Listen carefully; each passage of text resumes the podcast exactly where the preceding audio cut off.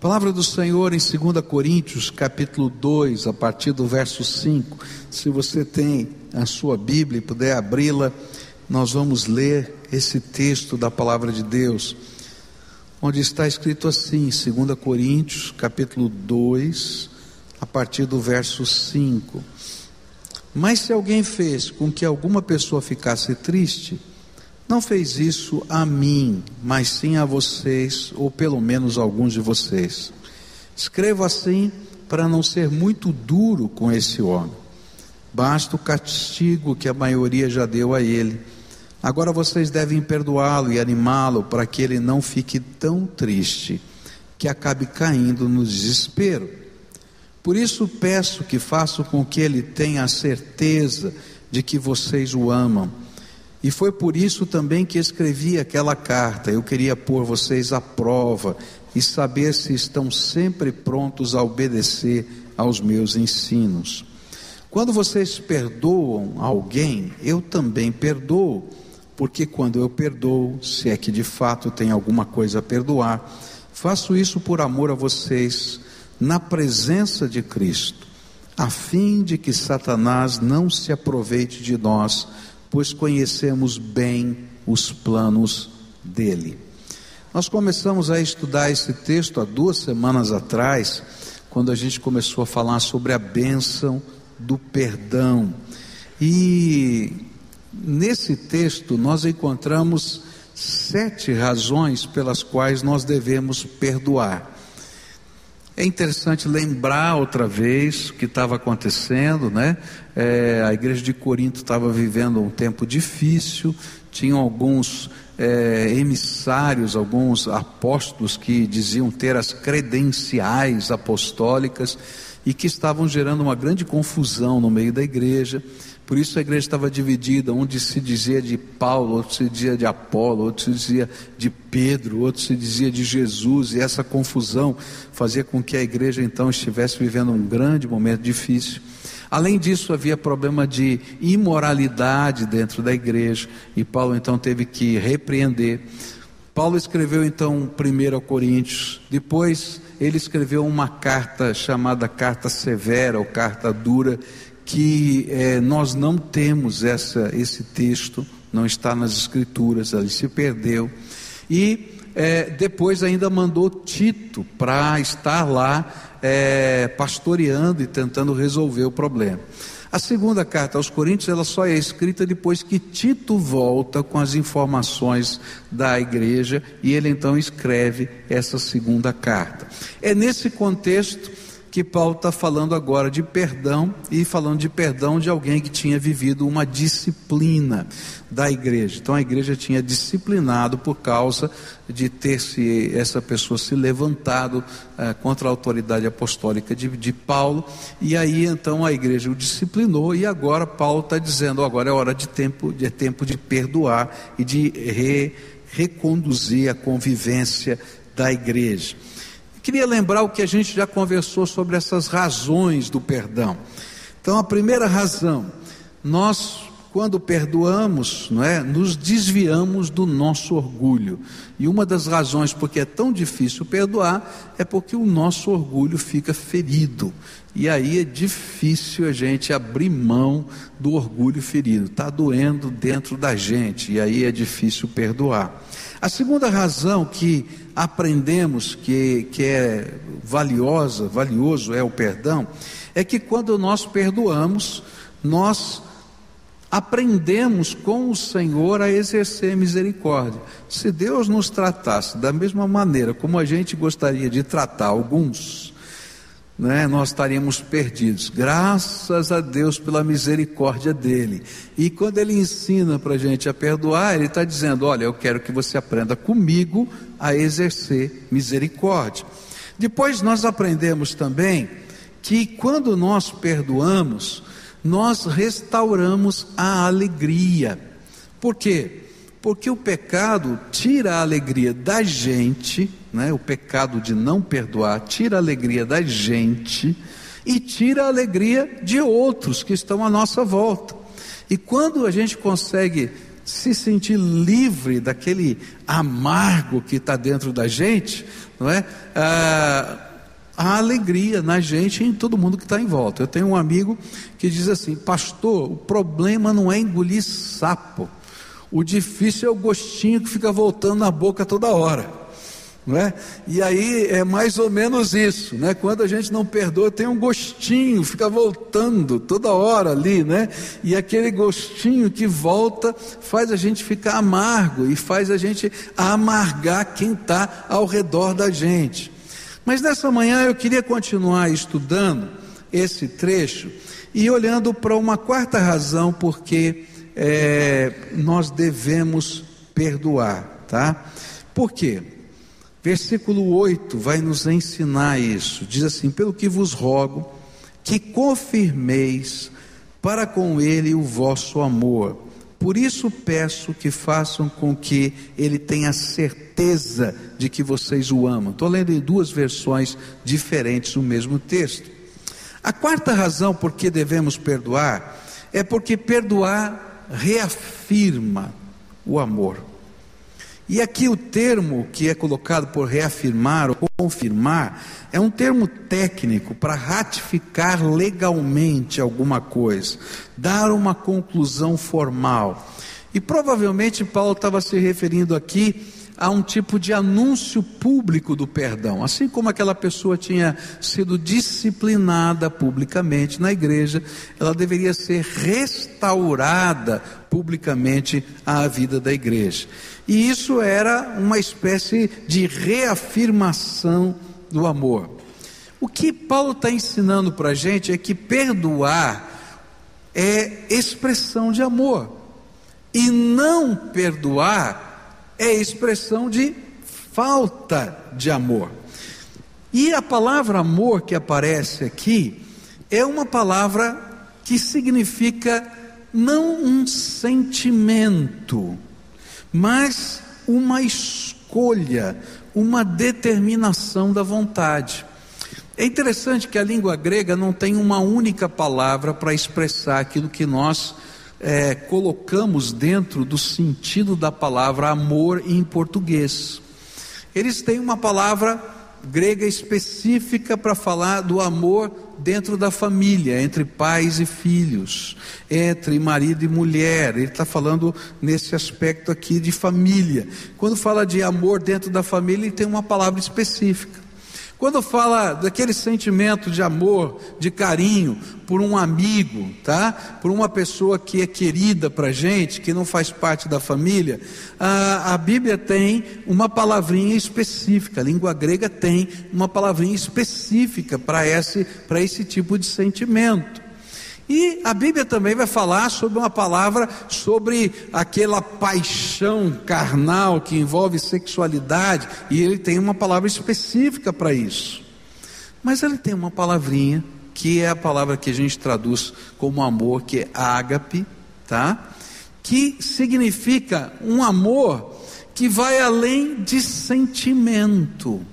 É um amor que é uma escolha, que é uma determinação da vontade, que é um serviço humilde. E o que a Bíblia está ensinando para a gente é que quando a gente perdoa, a gente não perdoa porque está esquecido na nossa cabeça a dor que nos foi causada.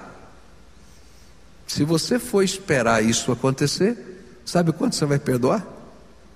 Nunca. Mas é uma determinação da sua alma. Se Deus não determinasse para si mesmo nos amar a ponto de nos resgatar e de nos perdoar, Ele nunca teria dado o seu filho Jesus para morrer na cruz por nós. E o que Deus está ensinando para a gente é exatamente a aprender com Ele o amor que vem dele. Agora, o amor, esse tipo de amor que está aqui, não é natural para o ser humano.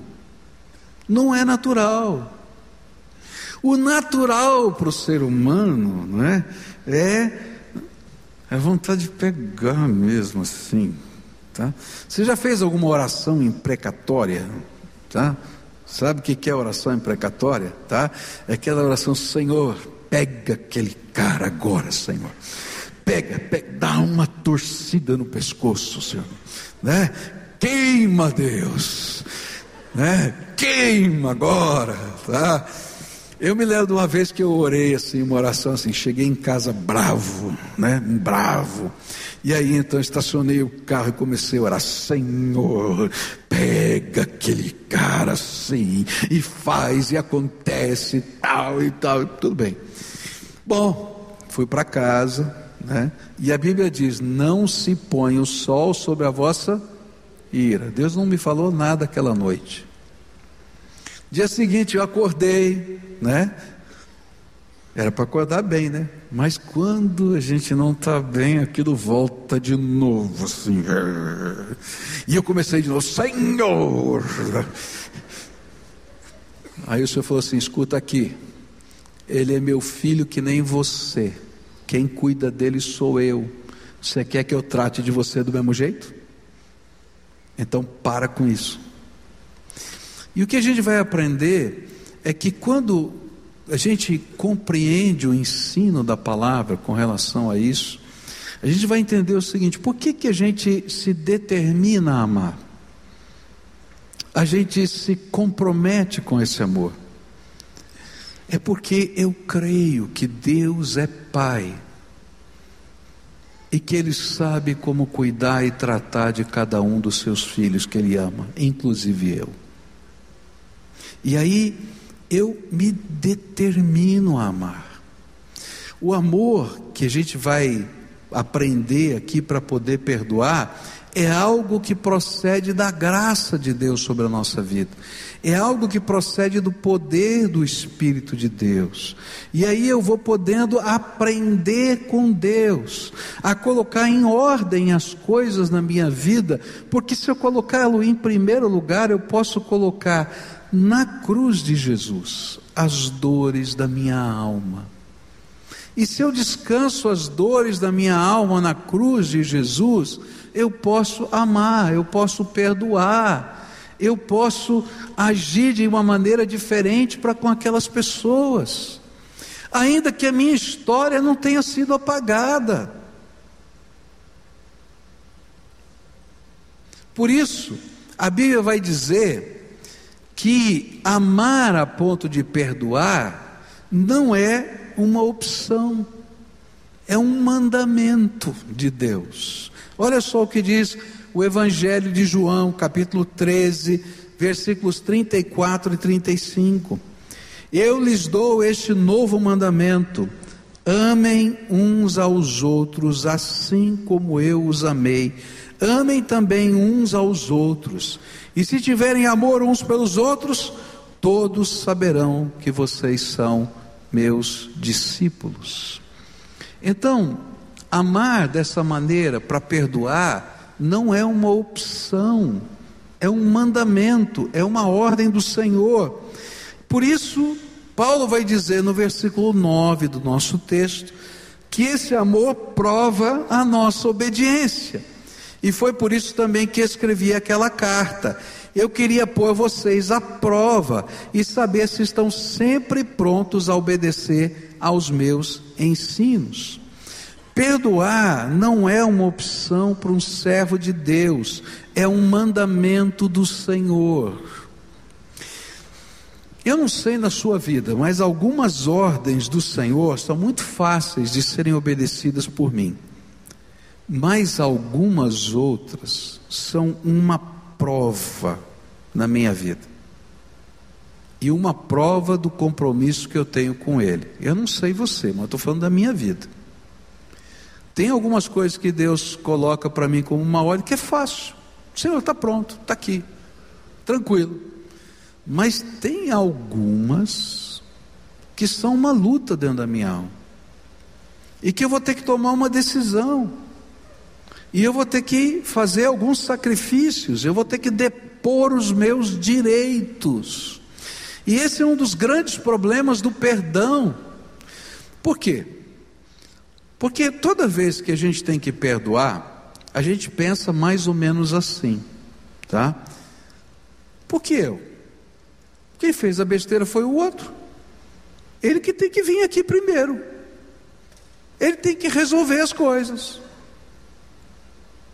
Por que que eu tenho que fazer? Eu sou a vítima nesse negócio.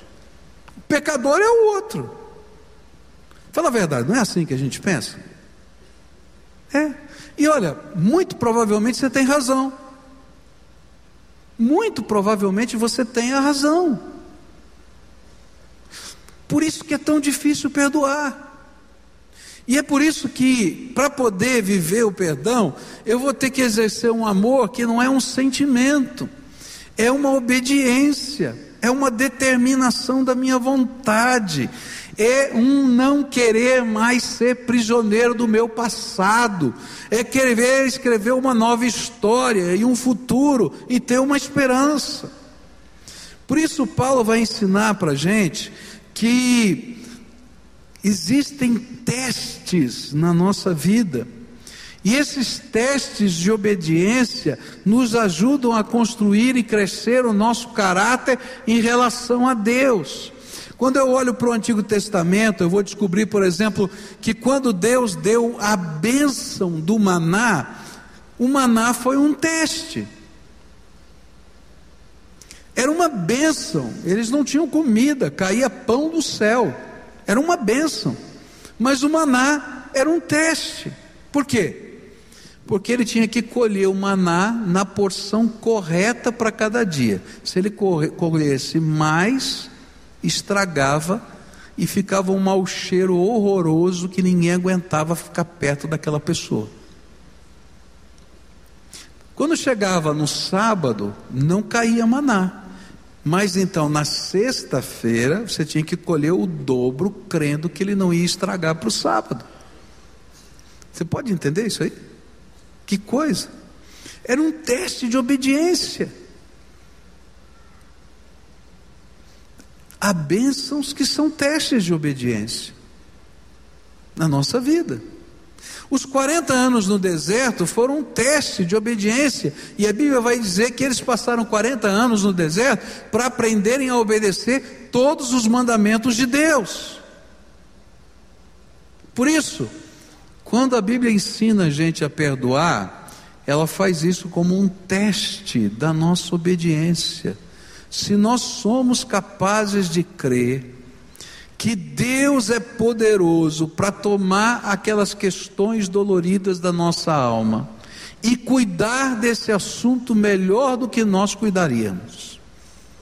Se nós somos capazes de entregar as pessoas que nos feriram na mão de Deus, sabendo que Deus tem propósitos de salvação e transformação e que Ele vai trabalhar na vida dessas pessoas.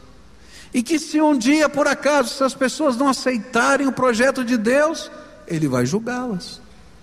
E que isso não precisa fazer mal à minha vida. Por isso, perdoar é um teste de obediência. A Bíblia vai deixar isso claro em vários textos das Escrituras. Efésios 4, por exemplo, verso 32 diz assim: pelo contrário, sejam bons e atenciosos uns para com os outros e perdoem uns aos outros, assim como Deus, por meio de Cristo, perdoou vocês. É uma ordem. Colossenses 3,13: Não fiquem irritados uns com os outros e perdoem uns aos outros, caso alguém tenha alguma queixa contra outra pessoa, assim como o Senhor perdoou vocês, perdoem uns aos outros. Mateus 6, 14 e 15. Porque se vocês perdoarem as pessoas que ofenderem vocês, o Pai de vocês que está no céu também perdoará vocês. Mas se não perdoarem essas pessoas, o Pai de vocês também não perdoará as ofensas de vocês. Marcos 11, 25. E quando estiverem orando, perdoem os que os ofenderem para que o Pai de vocês que está no céu perdoe as ofensas de vocês. Perdoar, coloque em teste o amor, ágape na nossa vida, que é uma decisão. Perdoar coloca em prova a nossa obediência, de crer que Deus está no controle até daquilo que a gente não sabe como lidar. Mas eu queria terminar essa mensagem com o último versículo desse texto. E para mim ele abre uma janela muito interessante, onde diz assim: a fim de que Satanás não se aproveite de nós, pois conhecemos bem os planos dele. Alguns dias atrás eu ouvi um testemunho a respeito de uma irmã aqui da nossa igreja que estava vivendo uma luta, eu não sei exatamente qual a luta, só sei que envolvia a questão do perdão. E essa era uma luta muito difícil da sua alma com relação a esse assunto. E nesse contexto, é, ela teve um sonho. E eu queria contar para vocês o sonho dela, porque eu acho que tem tudo a ver com esse versículo que a gente acabou de ler. Nesse conflito todo que ela estava vivendo, Deus lhe deu um sonho. É interessante como Deus fala com a gente de muitas maneiras diferentes, né? Algumas pessoas Deus usa uma palavra, um texto das escrituras, né? Ontem a gente estava ouvindo lá na formatura que uma senhora estava ouvindo a gravação, né, que fica aqui na espera telefônica e era a resposta que Deus estava querendo dar para ela. Eu fiquei, ela falou assim: você já ouviu Deus falar através de uma gravação? Falou comigo. Então assim é interessante as maneiras diferentes como Deus fala ao nosso coração. E com essa família, com essa senhora, falou através de um sonho. E o sonho era mais ou menos assim. Olha que coisa interessante ela sonhou que a casa dela estava cercada pelos anjos do Senhor. E ela viu anjos fortes do Senhor protegendo a casa dela. A palavra do Senhor diz, não é? Que os anjos do Senhor se acampam ao redor daqueles que o temem e os livra, os guarda, os livra. E ela então viu esses anjos do Senhor. E ela viu mais, viu que os anjos eram poderosos, fortes, e as asas dos anjos cobriam até a cumieira da casa. E aí, nesse sonho, ela viu Satanás, que vinha para tentar invadir a casa. E os anjos do Senhor diziam: Não, aqui você não pode entrar. Aqui você não pode entrar. Não tem como entrar. E aí, Satanás tirou do bolso um documento. Eu queria saber a roupa de Satanás. Eu fiquei curioso. Eu queria perguntar, mas que roupa que ele estava usando? Como é que era o bolso, né? No sonho. Mas daí ele tira do bolso lá um documento. Ele diz assim: Eu tenho permissão para entrar, dada por ela. E aí ela, ele pega aquele documento, né? No sonho isso e apresenta para os anjos. E os anjos não podem deter Satanás, ele entra na casa. A Bíblia está dizendo, e Paulo está advertindo, que eles deveriam perdoar, porque a igreja conhecia as estratégias de Satanás. E a palavra estratégia aqui é uma palavra de guerra, é as, as táticas de guerra usada pelo, pelo inimigo. E eu creio, queridos, que tem muitas famílias que estão sofrendo, porque Satanás tem usado a tática de guerra, da amargura no coração e na alma da gente, para entrar na casa da gente e fazer confusão.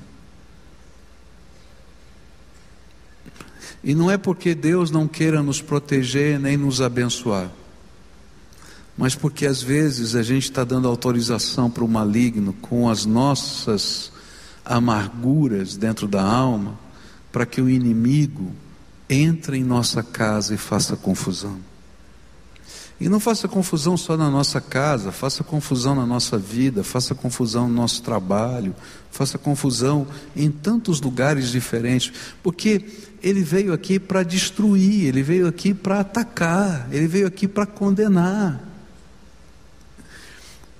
E às vezes nós permitimos que laços que estão na nossa vida sejam instrumentos do inimigo para a destruição da gente. Quem trabalha com cura interior, né, tem vários aqui irmãos que trabalham com cura interior, sabem que uma das coisas que o inimigo usa são aquilo que a gente chama de laços na nossa vida. E esses laços são justamente essas amarguras de alma que nos aprisionam ao passado, que nos aprisionam a um determinado momento da nossa vida, e que a gente não consegue sair desse círculo vicioso. E é interessante como isso funciona, porque se de um lado a culpa nos faz a gente buscar a autocondenação, e tem muita gente que não consegue sair de um ciclo vicioso de desgraça, porque a culpa que está dentro dele faz perseguir problemas na sua vida. E a gente não sabe por que, que ele cai outra vez da mesma coisa. Dizer, mas já, já aconteceu, ele vai cair outra vez e outra vez, porque essa culpa faz ele cair assim. A dor na nossa alma também gera ciclos viciosos. E a gente começa a agredir, machucar, a gente começa a se sentir agredido e machucado em toda circunstância, enfim, tem tantas outras consequências, e a gente fica prisioneiro de um passado, prisioneiro de uma história, e o inimigo entra por ali.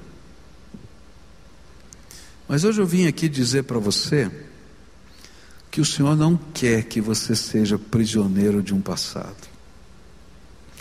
E que hoje a gente pode fazer algo que seja tremendamente libertador.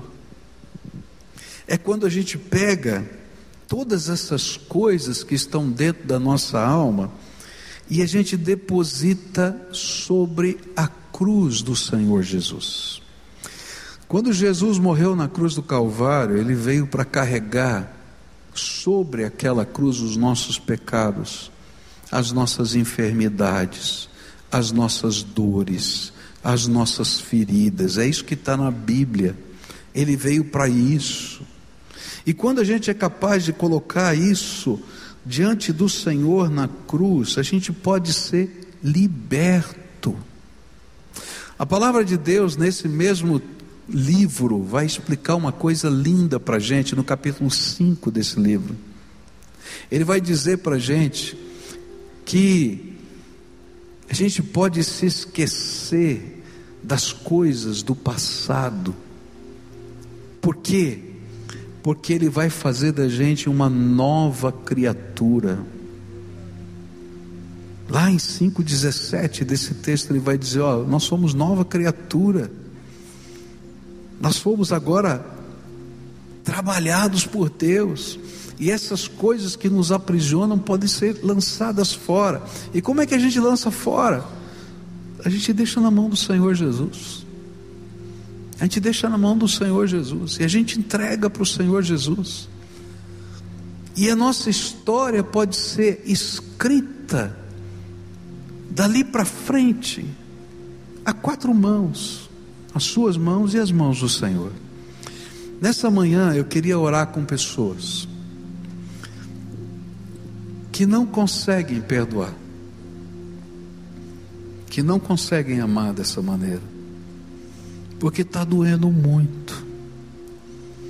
E eu quero orar por algo que seja libertador, transformador, para que você seja uma nova criatura, um novo tempo, que você não fique aprisionado à história.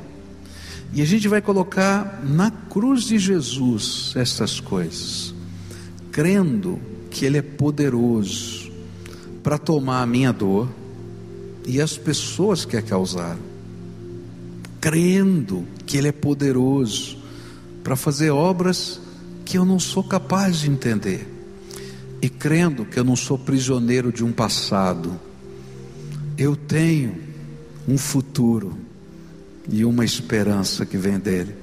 Então eu vou pedir que os, as cordas toquem agora para a gente. E enquanto elas estão tocando, eu queria convidar você, a quem o Espírito Santo ministrou hoje, para você sair do teu lugar, vem aqui à frente agora. E a gente vai colocar na cruz de Jesus teu passado, a tua história, as tuas dores, o que está acontecendo dentro da tua vida, lembranças que você não consegue lidar com elas, marcas da tua vida. E a gente vai crer no poder do Senhor Jesus de fazer uma obra transformadora na vida. Eu não sei o que é a tua história e não sei como você lida com ela, mas se o inimigo está usando aquele alvará que você deu para ele, hoje a gente vai rasgar em nome de Jesus. A gente vai rasgar em nome de Jesus. E a gente vai dizer: Não, eu tenho, eu tenho um futuro, uma esperança que só o Senhor pode me dar ninguém mais. Só o Senhor, só o Senhor, mais ninguém. Só o Senhor pode me dar. E eu vou querer esse futuro e essa esperança que só o Senhor pode me dar. Se o Espírito de Deus está tocando teu coração, vai vindo para cá, em nome de Jesus, vem. Esse é tempo da gente se apresentar diante de Deus. É tempo de cura é tempo de transformação, é tempo de quebrar as estratégias de Satanás. Se você é prisioneiro de uma estratégia de Satanás, vamos quebrar em nome de Jesus. Chega, chega, chega em nome de Jesus. Não precisa disso. Promessa de Deus é que quando a gente age segundo a vontade dele, ele derrama poder do alto. E não há estratégia de Satanás que permaneça em pé, mesmo porque os anjos do Senhor nunca deixaram de se acampar ao redor daqueles que temem a Deus. Isso, venha, pode vir, em nome de Jesus, pode vir, pode vir.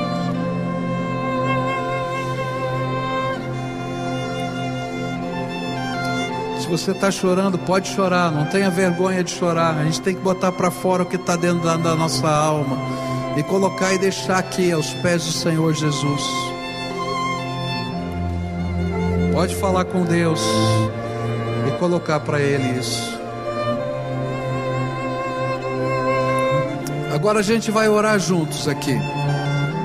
E eu vou explicar como é que você vai orar. Conta para o Senhor o que está doendo. Conta para Ele. Você vai dizer, Deus já sabe, é verdade. Mas você tem que falar para Ele. Você tem que falar para Ele o que está doendo, o que você não entende, o que dói, que machuca. E é interessante que às vezes pode parecer que não tenha sentido com a mentalidade que você tem hoje mas tinha sentido quando isso aconteceu e está doendo como se estivesse você naquele dia. Então conta como se você estivesse naquele dia e diz: Senhor, por quê? Como? De que jeito? Conta a tua história. Conta de novo. Se você tem raiva, diga da tua raiva, da tua indignação. Pode falar, pode falar. Porque hoje a gente vai deixar tudo isso na cruz de Jesus. A gente vai deixar aqui na cruz do Senhor Jesus. E a gente não quer levar embora, não. A gente vai deixar na cruz. Isso. Quando eu trabalho em aconselhamento, às vezes eu uso uma técnica que eu queria falar com vocês. Eu falo para as pessoas imaginarem que eles estão numa galeria. E nessa galeria tem quadros da nossa história. E a gente vai passando por essa galeria e eu peço para as pessoas imaginarem Jesus caminhando com eles na galeria da sua vida e a gente vai mostrando os quadros. E eu queria que você mostrasse os quadros da sua história. E é interessante que eu pergunto: que quadro é esse? E aí a pessoa me conta o que é o quadro, qual é o significado. Então conta para Jesus sobre esse significado. E aí às vezes eu pergunto: o que é que Jesus está fazendo? E é interessante que as respostas nunca são iguais. Cada pessoa é diferente, é lindo isso. Mas elas têm um sentido muito bonito. Algumas me dizem assim: Jesus tirou o quadro e está carregando com ele. Sabe? Ele não vai apagar o quadro, porque faz parte da tua história. Mas ele pode carregar o quadro por você. Você não precisa carregar o peso disso. Algumas pessoas dizem assim: Jesus me abraçou e chorou comigo. Sabe? Jesus se importa com o que está acontecendo no teu coração. Isso é precioso. Ele te abraça e chora com você, porque ele se importa com você. Alguns dizem: Jesus sorriu para mim. Eu não sei o que Jesus está dizendo para você hoje, mas uma coisa eu sei: o Senhor vai carregar com você e por você aquilo que está doendo no teu coração. E é por isso que a gente pode perdoar, porque Ele carrega aquilo que dói em nós. Você foi machucado, foi traído, foi abusado, não importa o que foi, querido, o Senhor vai carregar. A gente não vai apagar isso da sua história, mas não vai doer mais como um espinho envenenado, porque Ele vai carregar por você. E a graça de Deus, a graça poderosa de Deus, vai dizer para você: você não é prisioneiro do seu passado, você tem um futuro e uma esperança. Você não é prisioneiro do seu passado, você tem um futuro e uma esperança. Você não é prisioneiro do seu passado, você tem um futuro e uma esperança. Crê nisso, crê, toma posse. Por isso eu vou me alegrar, porque eu tenho um futuro e uma esperança no Senhor Jesus. Amém? Agora deixa eu orar com você. Senhor Jesus, tu ouviste, Senhor, a oração desse teu povo, o clamor, a história, a lembrança, a dor, a história, Senhor, que volta e volta e cheia de emoções. E nesta hora eu quero te pedir, toma nas tuas mãos o quadro da vida e carrega esse quadro por nós. Eu sei, Senhor, que esse quadro não vai ser tirado da nossa história, ele faz parte da nossa história. Mas, Senhor, que o peso dele, que a dor dele, que a angústia dele possa ser retirada de nós, a ponto de a gente se sentir livre, livre, livre para perdoar, livre para abençoar, livre para dar o próximo passo porque o Senhor é o nosso futuro e a nossa esperança. Eu quero te pedir, Pai, que nessa hora, o sorriso do Senhor, a alegria do Senhor, abençoe a vida dos teus filhos e que eles se sintam tão amados, tão amados, que o quadro, quadro que faz parte da história deles, não possa roubar deles a alegria do Senhor porque eles não são prisioneiros de um passado. Tu destes a eles um futuro, uma esperança, uma nova vida, uma nova vida, uma nova vida. Abençoa os teus filhos, abençoa, abençoa, abençoa, e que eles tenham, Senhor, capacidade de abençoar, e capacidade de amar por uma decisão, e de perdoar como obediência mas não como um peso, mas como a certeza de que o Senhor é por eles. Fica com eles, Pai, é aquilo que eu oro em nome de Jesus. Amém e amém.